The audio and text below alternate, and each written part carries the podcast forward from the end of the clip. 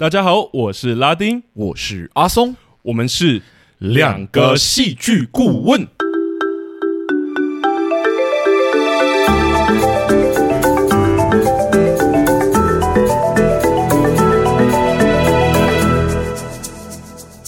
又谢谢大家回来收听我们的节目，欢迎大家回来。哇，今天这部音乐剧，我真的有一阵子没有看音乐剧了。然后上一次进剧院去看这部音乐剧的时候，我的经验是蛮好的。哦，我觉得音乐写的很好啊，然后这个故事其实蛮有趣的。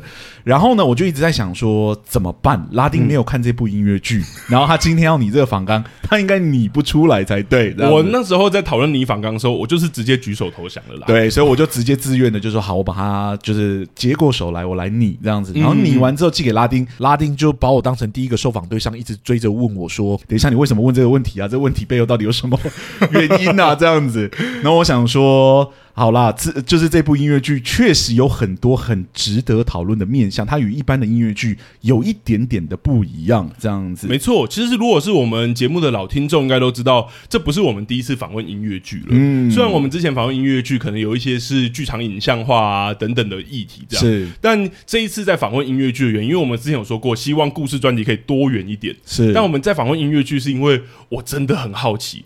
好奇到我很希望，就是我明天就可以看到这部音乐剧。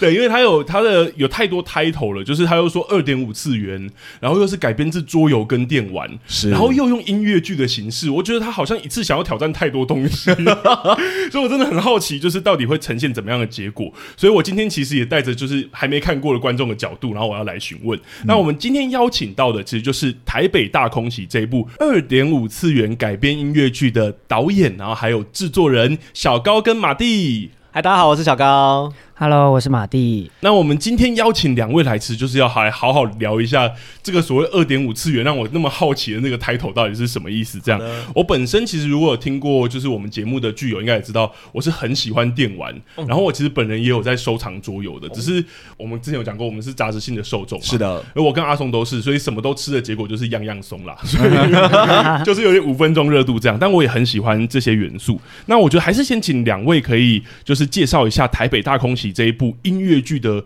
剧情简介好了。好，那我来帮忙简介一下。台北大空袭这个呃音乐剧呢，其实它是改编自这个台北大空袭的电玩。哦，那他讲的就是一九四五年五月三十一开始，美国对于台湾的一个大空袭开始，一直到八月十五号结束的这段时间点，在台北城所有的民众，还有各种包含日本的警察，哦，它里面这样的一些小人物的故事拼凑起来，然后来完成一个空袭之下背景的状态里面，这些人如何活下去的故事。嗯啊，那好奇两位在这部剧里面，小高就是担任。导演，对，我不是编剧，我是导演。那马蒂的部分，嗯、呃，我是制作人。那制作人就是呃，统合所有部门，然后确认所有人都有在。给我好好的工作，就是一个简单一句话。但如果真的知道艺术行政就是是怎么样被被虐待，前面吵就知道这个职位真的非常可怕。这样子，那我知道高雄场的演出已经结束了，然后像我这一种刚好错过的观众，不知道最近有没有什么就是重演计划啊，或是续演的计划？这样，我们明年三月二十九到三月三十一号会在台北表演艺术中心的球剧场加演，然后预预计是演出四场。预计预计对哦，所以还是有台北的观众还是有机会这样。是的，是的。好，那我觉得我们就先从就是我很好奇的 这个 IP 音乐剧这一件事情来开始聊起好了。呃，我觉得这一次的演出里面，就是我刚刚讲那个宣传标语，就是二点五次元剧场作品，我真的充满满满的问号。所以我想请问两位，到底什么是二点五次元的作品？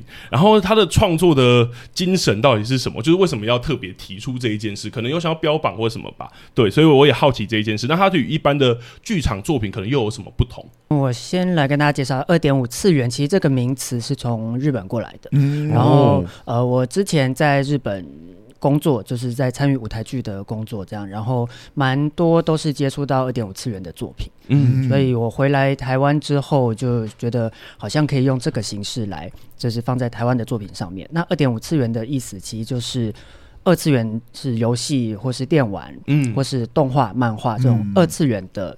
作品啊，就是平面绘画类的角色啊、剧情啊、故事美材这样。然后我们把它变到三次元，我们人类是三次元嘛，是是是，用三次元的人类跟布景把它还原二次元的作品里面的一些角色跟场景，还有一些对话。哦、那观众在观众席看的时候，就会觉得好像是哎是立体的，可是又是我在二次元作品里面看到的画面，所以就介于二次元跟三次元之间。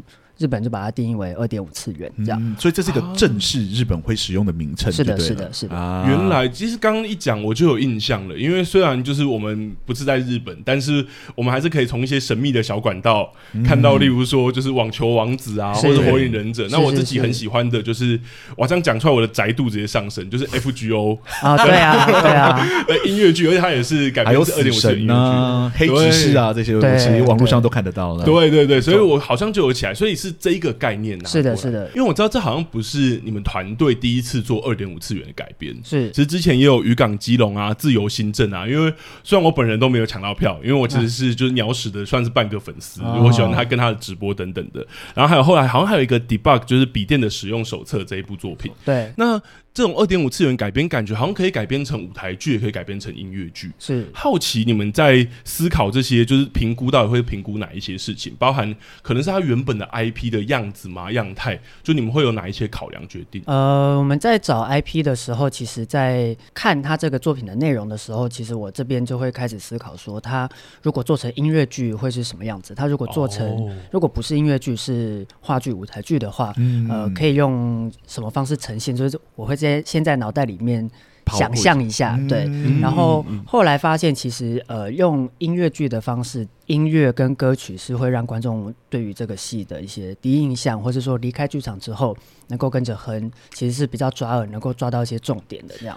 我们就是在聊音乐剧的时候也说过，这是个表演性，就是渲染性非常强的一个剧种这样子。嗯嗯、但因为我们在做调查的时候，发现说《自由新生》跟 Debug 笔电的使用手册是标写就是舞台剧，不过我似乎又找得到他们的一些音乐。OK，我在查的时候好像又听得到他们好像有在唱歌这样，所以。就像这两部作品，它是里面会有歌曲，但它不是全然定义成音乐剧，比较偏话剧那种形式吗？是的，它不是音乐剧，因为它里面的歌曲就是纯唱歌，哦、就是一个纯表演的片段。那呃，Debug 笔电使用手册其实呃，它里面只有一首歌，嗯、那那首歌其实是呃，它的概念跟它的用处有点像是我们看动画的 OP 哦，片头曲这样。是是是那那这个形式也是日本二点五次元的作品都一定会有的。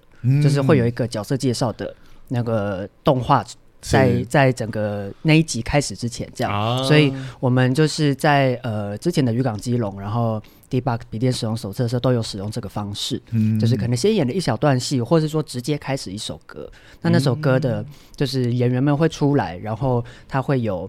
呃，投影上面会有他的演员的名字跟他扮演的角色，嗯、等于是先让观众知道谁扮演谁，谁扮演谁这样。因为可能呃，在我们改编的过程当中，必须会去要省略一些角色的自我介绍，哦，所以就是用这个片头 OP 的概念，让观众一下就知道他是谁，他是谁。然后在这那一首歌的过程当中，会让几个有关系的角色会有一些简单的互动，这样。那我就好奇了，因为原本好像本来就有歌唱的元素，但我们知道说改编成音乐剧又是另外一个，就是完全不一样的挑战。而对我来说，甚至有一点像不归路的感觉。对，而且我觉得他的挑战更大，因为像我在看 FGO 的那一个片段的时候，我就觉得他有些歌曲真的是他突然凭空生出来的。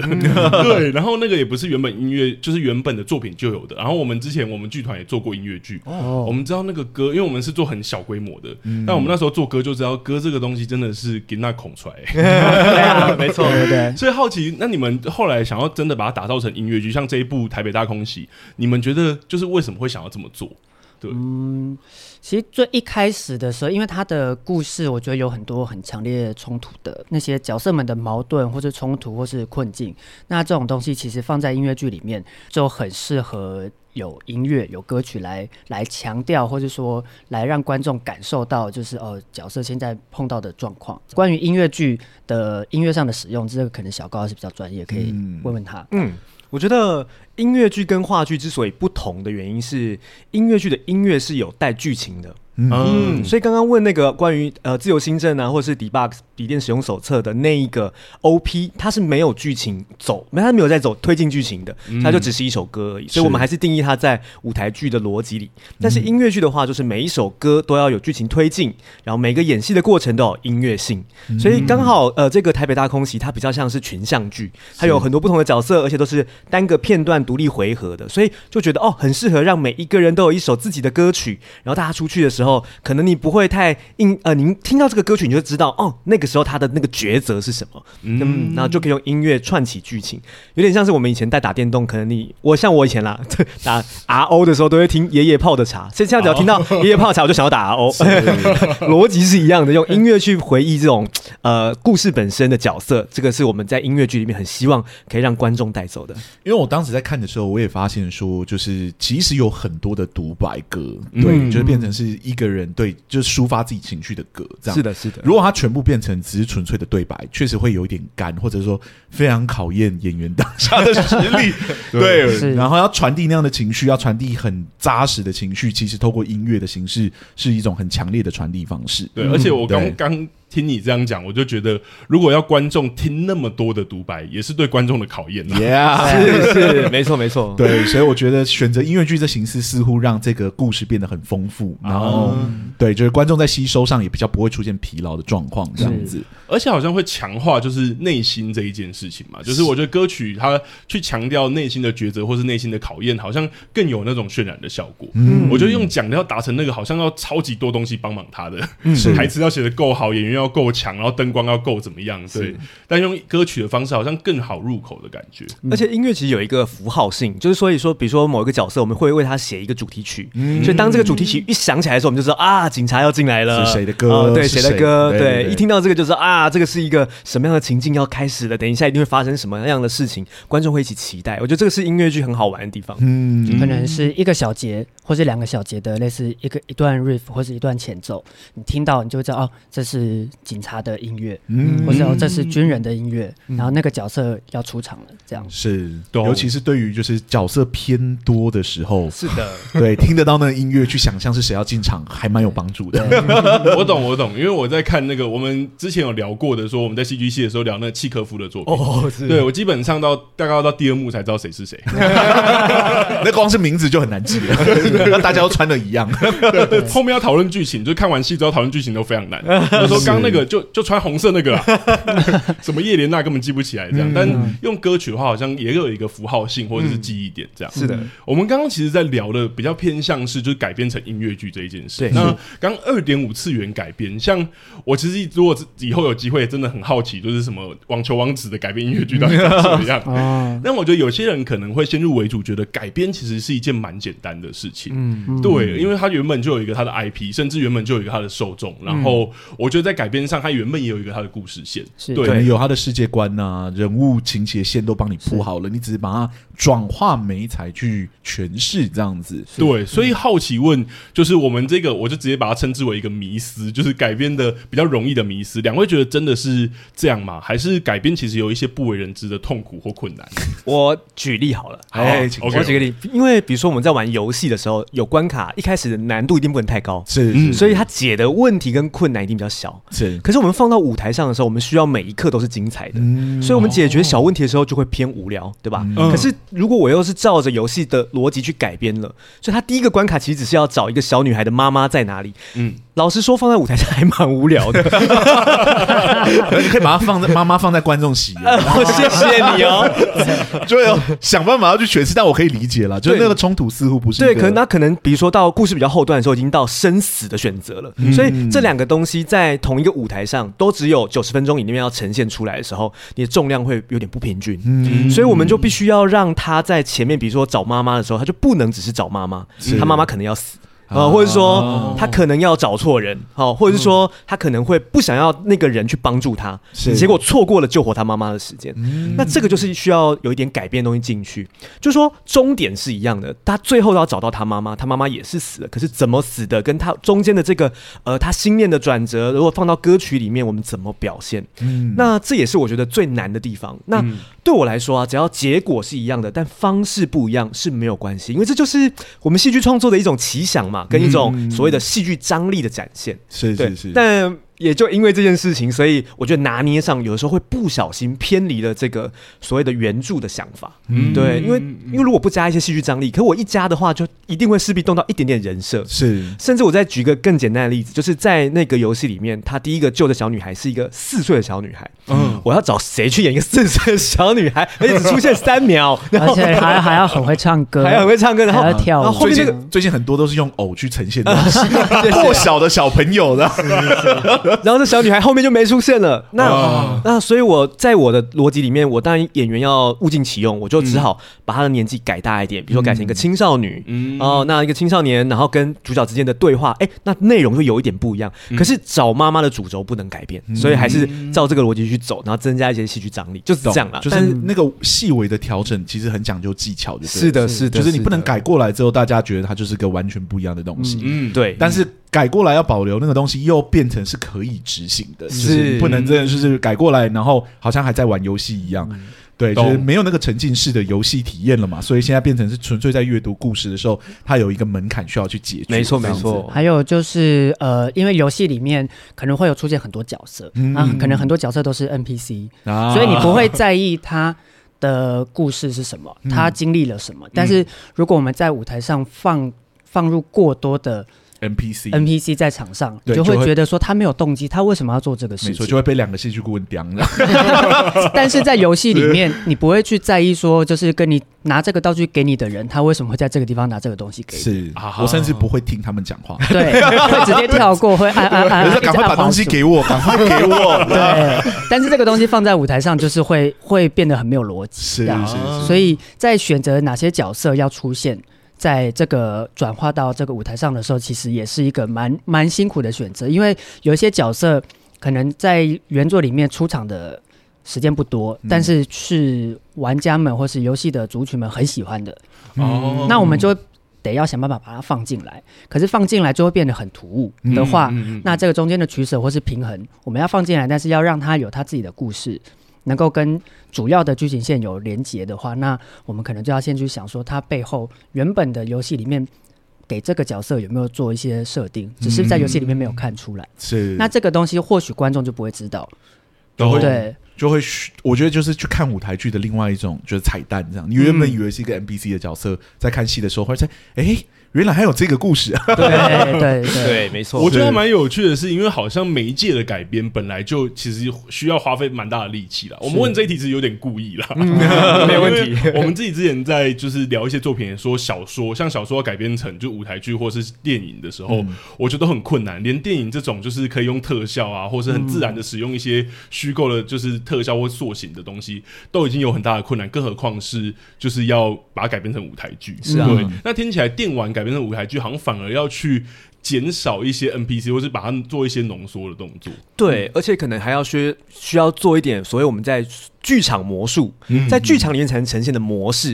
嗯、对，那我觉得它就跟电影也很大不同，所以很难写实。哦、所以我自己觉得，呃，舞台剧和音乐剧它本身就是一个不写实的载体。但也就是因为这样，所以我们更偏向的重点是符号，就说、嗯、哦，他只要穿上水手服，就已经代表他学生的身份了。嗯、但是是不是要比如说？哦，他从故事的开始到故事的最后，那水手服都不会破的，都不会有脏的。对，但因为我们还要演很多场，所以不能弄脏，不然服装服装组就是会生气。对，我说包含这样啦，就包含说呃要很快速的换装，然后比如说我们里面有一个义旦的角色，但是他的服装到底要多精致，要多还原到那个年代，我觉得是非常困难的。是，所以我们。对我们来说，其实就是符号有道，哦，观众能理解，然后我们可以往下走的更顺畅，然后能好操作，就是我们的重点了。懂懂，我觉得任何媒介在转变，好像都还是有有这个过程，而且有一些东西原本在那一个媒介，像例如说在电玩或桌游的媒介里面，我确实就要越多事情做。如果你只有主线，我一定推。就是如果例如说大家喜欢的一些电玩，例如巫师三还是什么，只有主线，大家一定翻桌的。对，可是你在故事有太多主线，呃，有太多支线，我们之前在节目就讲过，可能就会抢焦跟失焦的问题，对，甚至这个角色突然莫名其妙冒出来，我还要花一部分的精神力在看他，对，然后看主角我可能就累了，对，嗯，所以这确的确是一种改编的痛苦。我觉得是的，没错没错。但我觉得改编还有另外一个层面，就是受众这一件事，也是我觉得就是在聊改编电玩改编，我们都知道说在电影很常翻车嘛。嗯，没错没错。翻车的原因就是因为他不知道到底他要该选哪一个取向。如果你今天是要就是走原粉之向的时候，你的作品可能就真的很服务原本的作品，可是就会变成你的受众其实打不出去。对对，就像。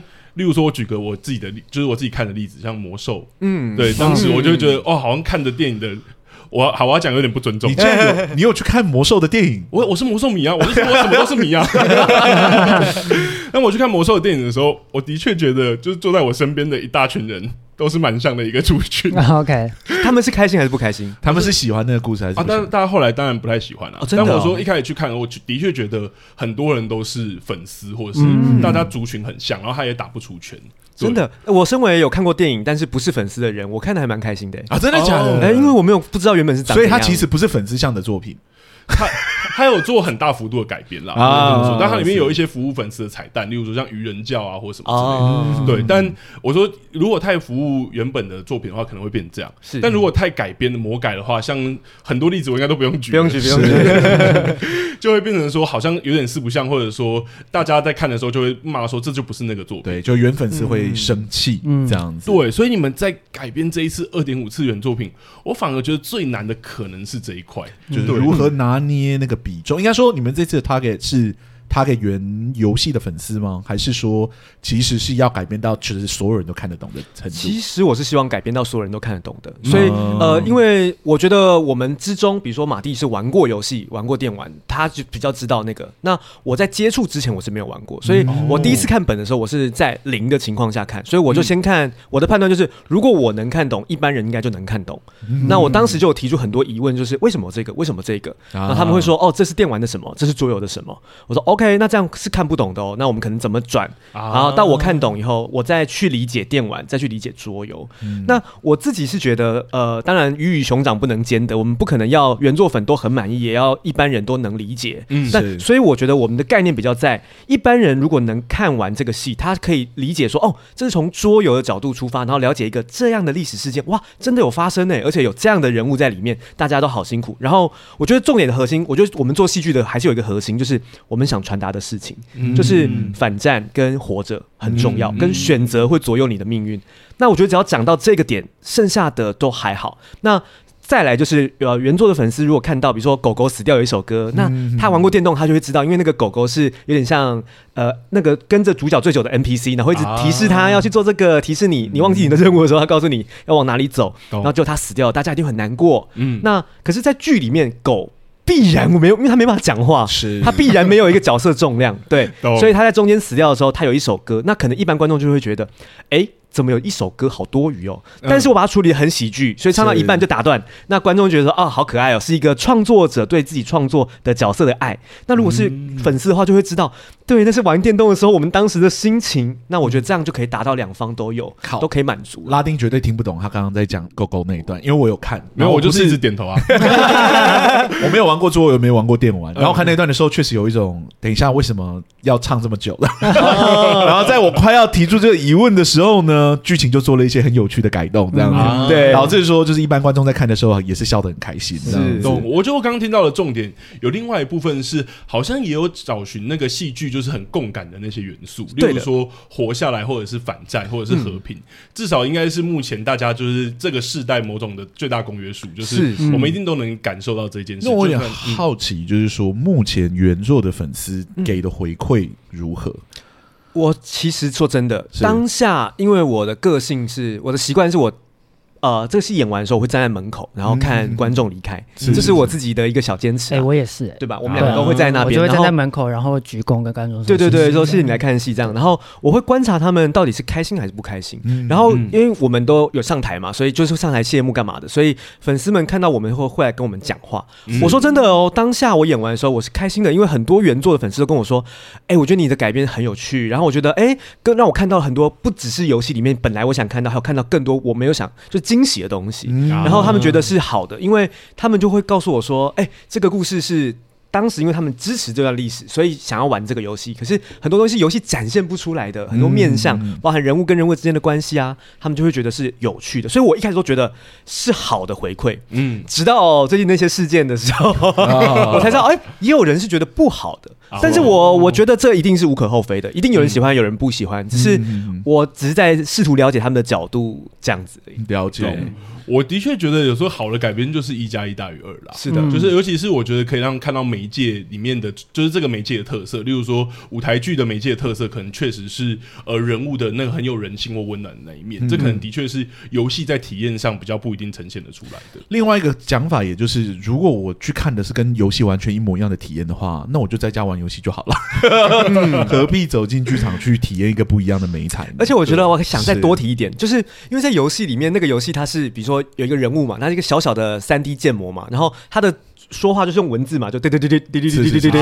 但是你知道，透过人来演的时候，那个比如说“去死吧”这句话，那个那个张力可是完全不一样的。对，所以就会我觉得会更了解说，哇，这个人物真的立体起来的感觉很不一样。但如果你很讨厌那个角色，就变得更讨厌。那也那也算是成功了。对，是是是，确实就加一加一大于二的那种感觉。是不知道是加正还是加负。是是是。可是我觉得加正加负可能都有趣了，因为戏剧的确就在渲染。所以如果让我们更讨厌那角色，代表这个剧情编排也有点成功，是是是。好，我觉得聊就是 IP 改编差不多，我们也有聊到作品本身，但我觉得接下来我们就正式切入，就是台北大空袭这个音乐剧改编。好的，好的。我蛮好奇它的创作缘起是什么的，欸，因为对我来说，我好像觉得可以改编电玩，然后改编小说也都有听过，但改编桌游我就真的没有 听过了。嗯，或者说桌游这个，就是到底为什么会想要尝试把这这件事情变成音乐剧？尤其我知道在这个演出过程中，好像其实。是整体的人是在扮演玩桌游这一件事。对对对对对，嗯，我觉得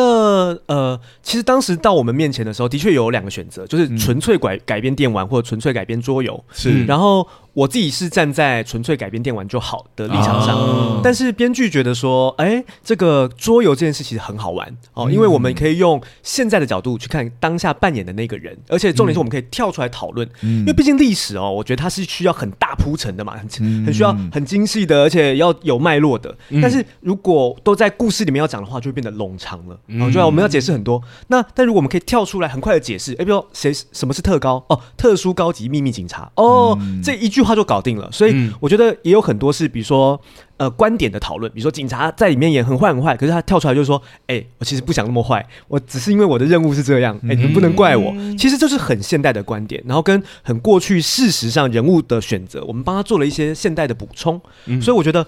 他提出这个意见的时候，我觉得很好，我就觉得那那不然的话，我们就来玩桌游吧。然后当然，我觉得也解决了一些语言上的事情。我这边一定要重申，就是我尊重所有的语言，只是因为我们自己使用的是华语嘛。那呃，台语或是客语或是日语，真的，我觉得每个语言我们都很尊重。所以在我没有办法完全驾驭它的情况下，我宁可选择我用抽离的，我用代用的，我用比较。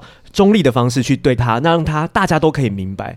所以，其实我觉得重点还是在想让大家知道这个故事跟这个玩游戏的过程中，我们怎么看待人物的选择。那我觉得刚好也技巧性的规避了这个语言很困难的问题。嗯，懂。而且其实好像不止语言，包含刚刚讲的，就是例如说易旦的服装，是的，是的，或是等等那些，好像都可以用这样的方式去做一个扮演。是。那马蒂这一边呢？因为我相信制作人要做这样的选择，可能会是一个 更困难的一个抉择。这样。当初在寻找 IP 的时候，就是因为其实很早之前就知道台北大空袭，嗯，他在募资的阶段其实就已经很红了，然后话题性就很高。嗯，那当然在在寻找的过程当中，有一个很重要，对我们来说有个很重要的是，他这个 IP 够不够有名？嗯，然后因为如果讲很直接，如果这个 IP 或是这个原作其他的受众很小的话，那我们做原创就好了。是，对，因为。还有授权金嘛？有改编的成本在，就是 IP 改编有一个很重要的是，我们能不能够利用，或是说就是透过这个 IP 的知名度，对对，就是不然我干嘛做 IP 改编？是是是，对啊对啊。然后所以当时是你们主动去寻找这个 IP 来使用的，这样子。是。那对方接到你们的消息的时候，他们第一个反应是什么？就是他们就想说。怎么做？对对，他们有说哦，那可以来聊聊看。然后我们第一次去跟米走工作坊见面的时候，他们的确是蛮多问号的。他们说这个要怎么样改成？音乐剧、舞台剧或是音乐剧，怎样子搬到舞台上？这样，嗯、然后呃，那个时候我们是只有先跟他们说了我们的构想，说就是因为我们公先先介绍我们公司，然后呃，我们的构想是希望把这个故事，然后以及他们想要传达的东西，然后透过不同媒介，透过舞台剧，透过舞台，然后传达给可能不是他们原本族群的人听，嗯、这样就是扩大他们想要传达的。理念给不同的人，这样，然后后来他们就跟我们说，其实他们明年就那个时候的明年要出电玩。哦，就是说哦，那好像可以可以趁着这个看一起怎么做。然后他们也说，因为电玩有一个主要剧情，或许那个会比较好去去思考跟去改这样，所以我们就那就两个都接过来，然后。再交给编剧看怎么处理，但其实最一开始、最一开始的剧情的内容，其实并不是现在这样，跟这个完、嗯、完全全不一样哦。它是最一开始是一样是有桌游、有电玩，但是是以电玩为主，而且是主蛮多的，啊、就是有点像野蛮游戏。嗯嗯，嗯就是两个一男一女现代人在桌游店上班，然后呃一不小心掉进了这个。台北大空袭的桌游里面，穿越异世界，对，然后掉到这个里面之后，用现代人的角度，他就跟着当时的女主角跟里面的角色一起过这些日子，有点像穿越的剧情。对对对，然后过在这过的这些。过这些时间的过程当中，现代人就会用现代人的角度去看，说你为什么要这么做？嗯、你碰到这个事情，你这样子做不是会不好吗？或者什么？然后我们原本是希望说，借由这个让现代跟过去的价值观应应该会有些冲突跟碰撞，然后从碰撞当中到最后和解，理解说其实每个时代都有每个时代做出逼不得已选择的原因，这样。嗯、但后来后来因为整个故事的。内容太过于庞大，嗯、所以后来也跟编剧，然后跟导演，然后音乐编舞，我们大家一起开会的时候，决定就使用他们很想要使用的 Away 的方式，来、嗯、来。做这段故事，这样，所以后来就变成现在这个样子。嗯、我因为有看那个一些 YouTube 的短片，所以我知道 “come from away” 就是你们的，是那个是什么意思？但好像可以帮我们的就是听众介绍一下这个、哦、这个结构。好好，“come from away” 其实是百老汇的一出音乐剧啦。然后、哦、呃，在一八年的时候，它是东尼奖最大得主。然后它里面有几个重要的元素。哦，第一个就是它讲的是九一一事件。嗯。可是它虽然谈九一一事件，可是它完全没有谈到怎么发生那个事件，跟发生这个事件的原因或者整个过程，它都没有提到。嗯。他只提到。说哦，这个事件发生以后被影响到的人，嗯，好，这是第一个。第二个是他也是十个演员，然后扮演不同的角色，然后在很多很多小的情境里面，他们会快速的换装，所以就没有说哦谁主要演什么角色啊。但是他是用很多很多小人物的故事去拼凑出原来战争对于他们的影响是什么。嗯，所以其实我觉得这个东西很聪明，就是因为我们无法理解为什么发生战争，以及我们也无法去解决发生战争之后的问题，可是。被影响到的人的事情是显而易见的，嗯、但是确实存在。对，是确实存在。所以透过他们的感受，透过他们的不同的角度，他通过他们互相的帮忙哦，然后去呃构建出原来其实，在战争底下我们是怎么生存，然后大家彼此人与人之间那个温暖反而被提升起来。这是第二个。嗯、好，最后一个就是它是一个只有呃三张桌子、十二张椅子的舞台。哦，它就不见实景了。哦，就是我们就不用去搭建出哦，这是教堂，这个是医院，这样。嗯，他就是用很抽象、很简单的方法去构建所有的转转景啊、换场啊、人物的流动，然后更像很像京剧，就是一桌而已嘛。然后我们它就可以是山，它就可以是呃呃马，之类，它就可以是任何东西。懂，用简化然后跟城市的方式。对对对对对对，所以就变得是灯光走位，然后加音乐。就可以处理所有的时空地点，然后的所有的转换，所谓的剧场魔术。对对对对对，嗯、所以我们才会说是用 come from away 了，但是它其实并不是一个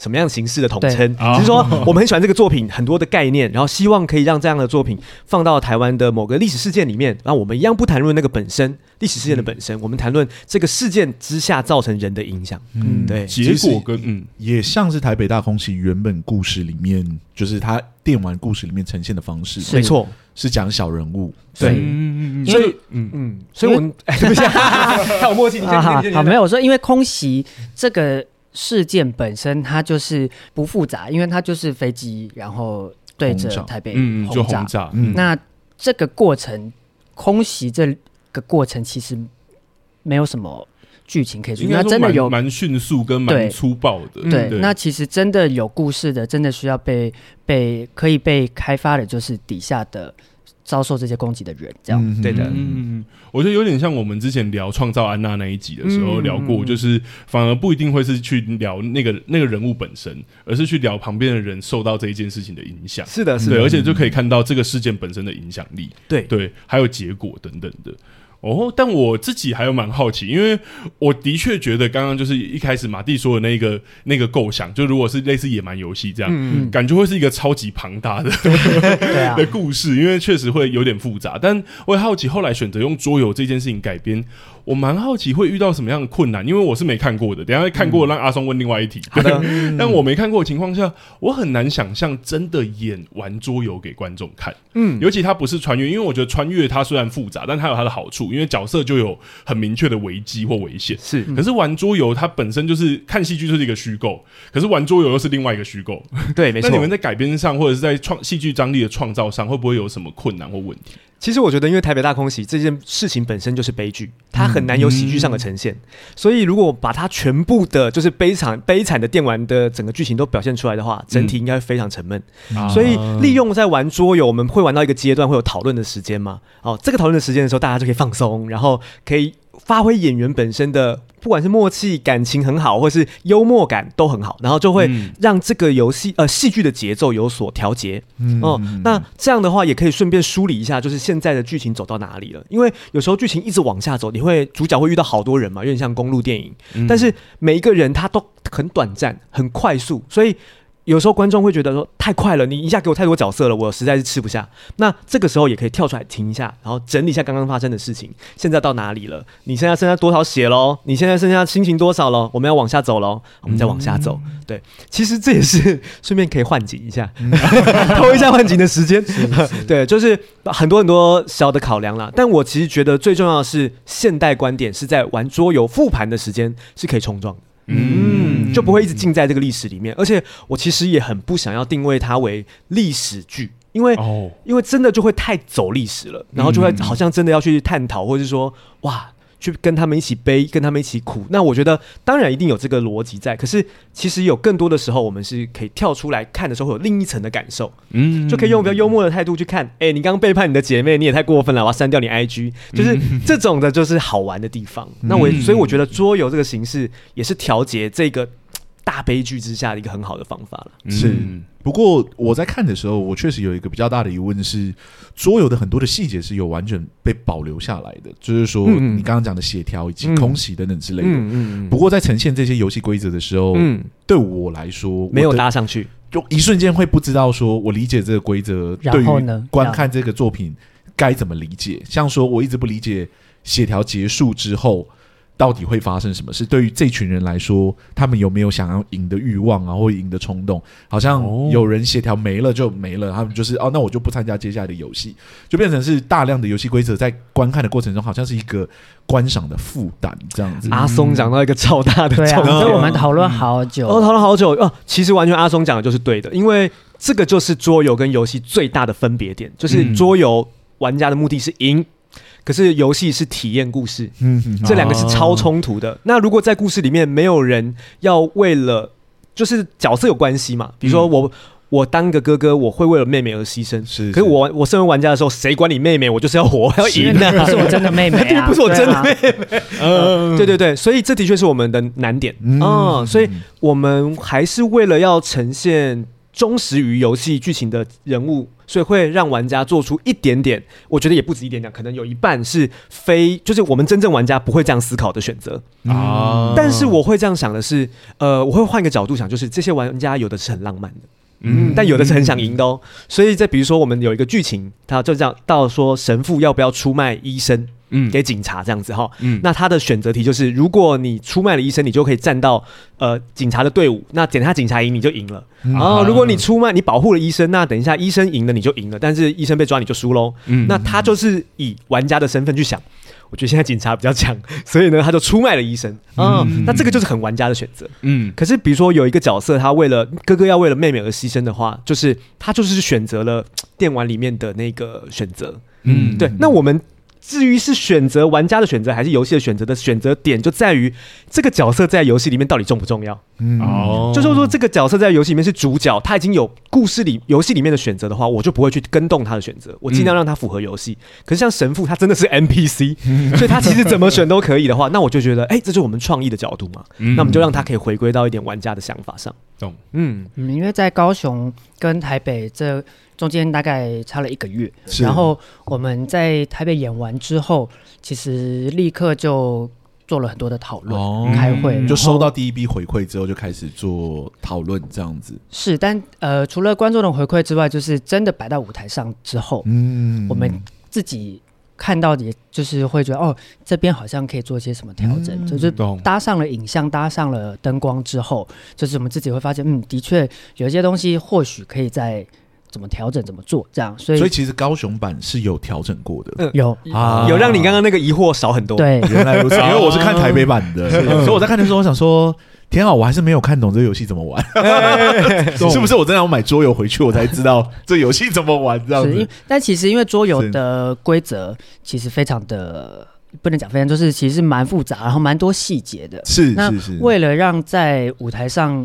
观众能够容易理解，说他们在玩桌游，我们、所以其实简化了很多。我们只抓了桌游的大方向，就是你们的就是每个角色都有自己的各种数值，嗯、然后有个只要数数值归零，这个角色就死掉了，你就没办法玩了。我知道这个游戏有点像是偏阿瓦隆，但很复杂，就是就是你的自由度非常高，在玩的过程中自由度非常高，还有阵营啊，还有你自己的目的啊等等等，嗯。有点像风声类的那种桌游游戏这样。嗯直接把那类类类故事改编成就是舞台剧，嗯，呈现那个规则的成本是非常高的，就是 光是讲清楚，你可能就不用看了。游戏规则就先讲半小时，对对对，游戏规则可能就讲两两个小时，都还不一定听得懂这样。对，但因为我们在呃。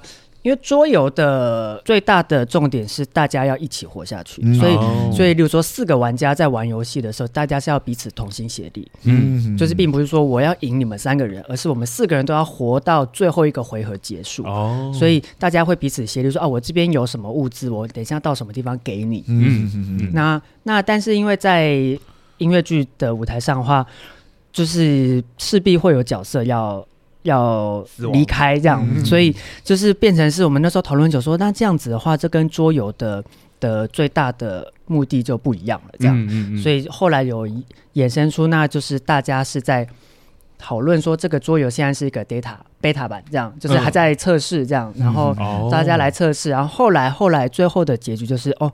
其实好像不用争的，你不用争个你死我活，我们大家一起在那个年代下一起想办法活下去，好像才是更重要的。这样，嗯，等于是接到了这个桌游的后的前端，这样子。是。对。有一个结论的感觉，因为我刚刚在听三位在聊，因为我是没看过那一位，我的确觉得就是因为我自己你就不来看，你就不来看，我就没办法，我就没办法。但我就说，就是我刚刚确实也觉得，因为我自己说我喜欢桌游，但我有一个时期很讨厌玩桌游的原因，是因为我觉得要带新人进来门槛太高了。是，对，就是因为刚刚听那个游戏的过程，好像移动角色可以拿东西，然后共同对抗某一个，很像我很喜欢的一个桌游叫林中小屋。啊，是是是，对，或山中小屋。然后我非常喜欢那个桌游，但是我每一次要跟别人讲，因为他一局可能要玩一个半小时，对，所以我光跟别人讲规则，可能就要讲四十五分钟，哇！所以我之前就是我们之前在大学的时候玩那个桌游，会从就是可能五六点，下午五六点，然后玩到凌晨三四点，是，然后我就三次而已，对，可能才玩三局或两局，然后我就会觉得说，我为什么要花这么大力气？那我更难想象，像刚刚讲那个复杂度的桌游，在舞在舞台剧的呈现，然后要先让我们懂规则，嗯，所以后来有针对这一件事情去做改写，我好像觉得，好像对我来说比较可以。理解，因为不然我原本想说，到底要怎么呈现玩桌游？一开始还会有人说游戏规则，嗯、然后就先过了半小时。对，是我们也有讨论过说，因为在呃这个戏里面第二首歌的时候，有让大家抽卡，这样就是抽角色、嗯、抽羁绊卡、抽事件卡。然后我们有讨论说，这些东西在在后续的剧情当中要怎么样呈现，然后也有演员我们在排练的时候提出来说，这些东西我到后面都没有用到，嗯、那这个东西它在呃它的目的跟原因是什么？这样。是。对、嗯、对。那其实其实呃有做一点删减吗？对对，在那个高雄版的时候，没错，嗯，就是有让就是有一些人的羁绊卡跟他的事件卡是有发挥用处，然后我们有多新增了一些影像跟选择，这样、嗯、对对。了解。那阿松，你作为看过的，你会有什么想要提问，或是你说针对我这这粉丝提问的意思，知道吗？不是不是不是，你也可以批评啊，对对对，对，不是因为因为我的确还是还蛮难想象，就是角色要同时扮演，在这个虚构里面要再扮演一个戏中戏的感觉。是，那我不知道观看完之后，阿松有没有什么？嗯，我看的是台北版，所以现在不准嘛，因为高雄版势必好像做了一点点调整。是，不过我在看的时候，我确实。呃，我觉得音乐很好听，然后我觉得剧情是很有趣。不过在就是这个特殊的结构底下，我确实有很多我自己的疑问。嗯，好比说，我一直不理解，就是玩桌游的具体目的到底是什么？当然，嗯，这不是从就是说改编者想要探讨的议题的角度去看，是看说它在戏剧结构中的主要功能是什么？因为我有发现一个现象是。人物在切换到就是游玩者的时候，他情绪真的断的太彻底了。是的，是的，对，所以我就有一种其实是有跨界的，跨界的就是当那只狗狗死掉的时候，那个情绪就是游戏中的情绪是有转移到游玩者的情绪上面，没错，但那个东西也很快被打断，没错。嗯、但是这出戏的大结论又是必须建立在大家其实有受到剧中的情绪的影响，没错，才能移植到就是。就是最终走到那个结论嘛，就不爆雷到底是什么结论这样。咚咚咚。对，然后我就在看的时候，我想说，但是要推到那个结论的话，势必是在这个过程中，我们就要看得到游玩者有慢慢的被他们所扮演的角色影响到很深的情绪，这样。哦，要看到游玩者所受的成长或影响。对，然后在就是游玩者的历程上，应该也有他们自己的旅程，然后在故事中，就是在游玩的游戏中也有自己的旅程，所以就变成是应该是个双旅程的。概念哇！当我在看的时候，很像是就是游戏中的旅程是完成的，不过游玩者的旅程不知道是什么，但他们就得到了一个很大的结论，这样子。请让我在三月邀请阿松再来看一看，是吗？因为因为我的确针对这个东西，我们把很多次的中间打断的那个复盘拿掉了，拿掉了三分之二哦。对对，所以他在三就等于说我们有主要只有三次的复盘了，嗯，然后在这三次的那个路径就比较清楚哦。对，就是玩家们他们对于自己扮演的角色的。那个感受跟感触的那个深度，会因为台北版的时候很多次嘛，所以那个大家的深度可能感觉到一点点，但是透过一连串的。当时的 N 那什么游游戏，所以他们一次感受的东西会比较多，嗯、所以可能在在可能第一次、第二次跟第三次，我们简化成只有三次之后，这三次的那个玩家们的心境会变得明比较明显的会不一样。了解，就是可能感染的变化会比较明确一点，对对对。啊。那我也很有兴趣看下一个版本，对，而且是在台北，有机会真的。高雄版演完之后，呃，三月会再重演嘛？那在这过程中，你们有想要再修正的东西？有啦，有啦，因为 我觉得有一些对于历史的考究，我觉得我们还是没有做的很漂亮哦。然后有一些可能我们的奇想真的跟实际上会发生的事情有点落差，那我觉得这个东西都是可以值得修正的。那我觉得我们愿意修正。然后还有一些我们真的还想，就是因为我们在调整的。这个所谓的桌游的比例跟呃这个故事的比例、历史的故事的比例，我觉得还没有拿捏到很漂亮，所以我们又上次我觉得说删掉太多桌游了，了然后所以再加回来一点点，然后可能看怎么样调和，让它整个更流畅，然后更更舒服一点这样子。对，我必须得说，我的确觉得你们在。就是，我就讲直接一点，我的确觉得在玩火，是因为我的确觉得这那一段历史，尤其是越近代历史，我不管哪一个国家，其实都是，就是很难真的有一个定论，尤其是史观其实是很复杂的。就是我在学校，因为我们自己就是我的国，我所在的国中，其实历史有一个历史老师发起的一个讨论会，然后我就发觉，连只是在学国中学校内的历史老师，他们彼此之间的史观也都是不一样的，而且是那种史，因为史观等于说是主观解释，所以他很。很难有交流的空间，嗯，因为就是我认为那个时候是怎么样，或是你认为那个时候是怎么样，嗯、对。然后我就是觉得 你们确实在做一件很困难的事，可是好像你们还是有要针对这一块去做一些一些一些理解跟了解的。其实，其实我们真的不想去呃，就是说我们是什么史观，因为其实我觉得。我自己身为创作者，我自己最大的目的就是。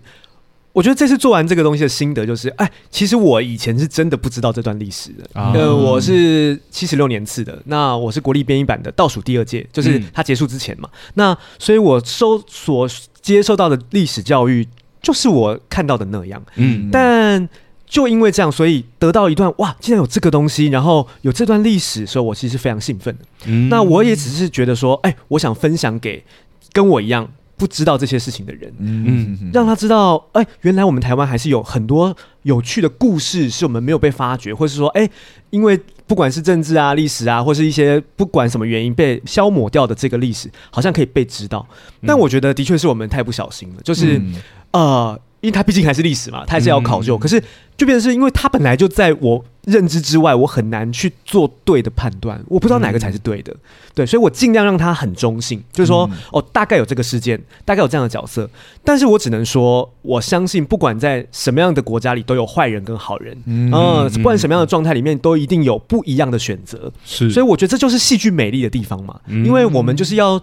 透过一些创造，通过一些想象来去让他的给观众的这个思考更加深刻。所以我不相信日本没有坏人，我也不相信日本没有好人，我也不相信台湾没有坏人，嗯、台湾没有好人。对，所以我觉得这都只是在戏剧呈现上的一个想象。但其实我们最终最终只是想要让大家知道，哎，有这件事哦。如果你想更了解的话，你可以再多做一点功课哦。然后战争真的很辛苦，很可怕。然后其实受受伤的人都是不是想要发起战争的人？嗯，对。然后最后就是活下去。真的很困难，没有人在战争里是全部人可以活下去的，但在游戏里你或许可以。嗯，对，所以这就是我们想传递的啦。就其实很单纯，只是我们真的没有想要讨论说，哎，哪个是对，哪个是错，真的没有，就是想要抛一个砖块，让大家说，哎，我们可以去理解，这样就好。就是呃，觉得因为有一些观众或者是身边的朋友，他们其实也都不知道这段过去，嗯，然后他们。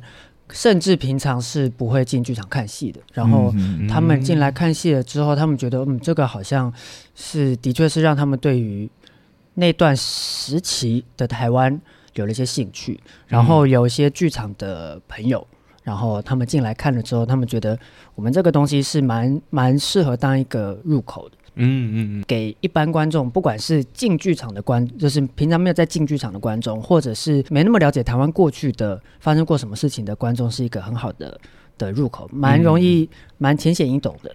那当然就是，如果因为我们这样子，然后你有兴趣想知道更多，网络上啊或什么有非常多的史料可以去去做研究，或者说去查这样。嗯、那当然我们就是在一些可能情节上的安排，或者说人物的关系上面，或许的确是跟那个时候会有一些些落差。嗯、那我们也会讨论说。这个东西如果调整的话，会不会更好？那如果能够帮助到这个故事，或是能够让这个让这出戏的它的戏剧性，或者说它的它的连贯性更好，或是不会有影响的话，我们都会去调整。这样，嗯，懂。好。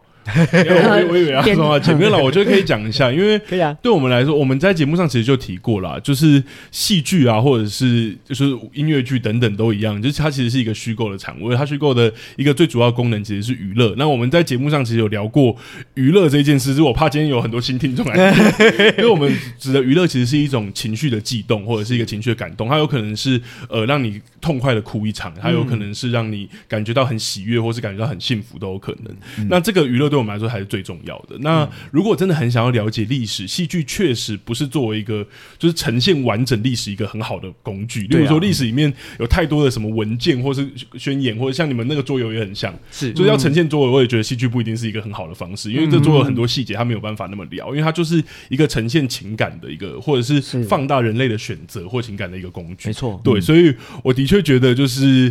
我会认同说，我觉得就是这是一个入口是很好的，因为我确实觉得戏剧它很大的强项就是激起大家的。感兴趣这一件事，嗯、对，例如说，就是之前看《查经》的时候，我们也才对，就是那个多少钱换一元的这个政策产生，嗯、对，四万块换一元的那个历史事件产生兴趣，或者说我们自己就是很其实是韩剧很大的受众，然后我们看很很多的韩国韩剧的时候，对那一段历史就好产生兴趣。像我们看完那个《我只是个计程车司机》，嗯，就我就立马去查了光州事件，对，然后我的确觉得戏剧它的很大的功能在这里，你要他把历史讲得很清楚，我会说不会不可能。但可能要就是一季就六十几大合剧，哦，对，像日本的大合剧，而且日本的大合剧也很多都是从稗官野史来的，嗯、因为它是戏剧性。是他们主要的那个是对啊，对啊，对。其实我们都一贯的立场就是说，要研究史料，不要看戏。这是一个非常偷懒的行为。对，如果真的对历史有兴趣，要去研究历史的话，去找正确的史料去研究。没错，没错。对，那。看戏就是娱乐的一个接触方式。你在这娱乐过程中对某一个议题产生兴趣，最正确的做法不是停在那里，而是继续往下去查，去查到正确的史料，这样子。对啊，就像我可能不会看完就是三国，或者是看完就是那个玩完《真三国无双》这两个，然后我就说，哎，我读完一整部三国了。是是是，我应该继续去看《三国演义》也好，或《三国志》也好。对，因为戏剧的本质它并不是要去诠释历史嘛，或者去说述说历史。某程度上，我觉得这是一个很强大的情感媒介。嗯，仰赖在情感理解一些事情的真相或者历史的话，是很容易产生误读的。对对，所以我们都希望说，尽量是呃，看完戏你有兴趣，如果对这段历史是有兴趣的，一定是要再往下去做研究才是正确的选择。嗯，对对对对。好了，大概讲到这里，对、啊，这样应该可以吧？强硬的结束 是。没有，我觉得聊不管聊 IP 改编还是聊这部作品，我觉得都聊了蛮多的。而且我觉得还是要回归到就是作品的那个本质。我们当然不不反对说，其实本本来任何艺术作品都有价值讨论这一件事。嗯，但我觉得好像还是要回归到戏剧这件事本身，不然你真的就有太像我们之前已经老调重弹的，就是有太多更好去诉说你想要诉说东西的媒介了。是是，对你的期刊报道，你可能出一篇，我看那个看两个小时都比我看。台北大空袭还能够更理解那一段历史，没错。可是他们功能就很不一样嘛。你说可以互相取代吗？我我不那么认同。没有，我觉得每一个媒介的功能有它自己的独特性在了。对啊，对啊，玩桌游跟实际去看你们的作品，一定又更不一样。是的，对啊，获得的娱乐、获得的感受，一定都很不同。嗯，好，所以借由这个时机，我有点想要请你们再就是介绍一下接下来那一场，就是台北场次的时间，因为我自己也要把它记下来。好的，好，你这次总该来看了吧？是。好，我们下一次的演出就是在二零二四年的三月二十九号到三月三十一号，在北艺中心球剧场会在演出四场的演出，嗯、希望大家可以再来看看啊！希望大家会有更好的体验。只是看看，呃，因为其实一个剧本、一个故事、一出戏，它就是会经过不断的演出、不断的打磨，然后会能够更完整、更完善这样。我们的说法都是好的剧本都是修出来的啦，没有人一搞就完成的。对对是的，对，好的艺术作品都磨出来的。好，那我觉得听完这一集，大家应该对于二点五次元的改编，以及它改编到底会付出多少的血泪，还有台北大空袭这一部剧，我觉得大家应该都有更多的了解了。那感谢两位，感谢马蒂跟小高今天来跟我们分享这么多。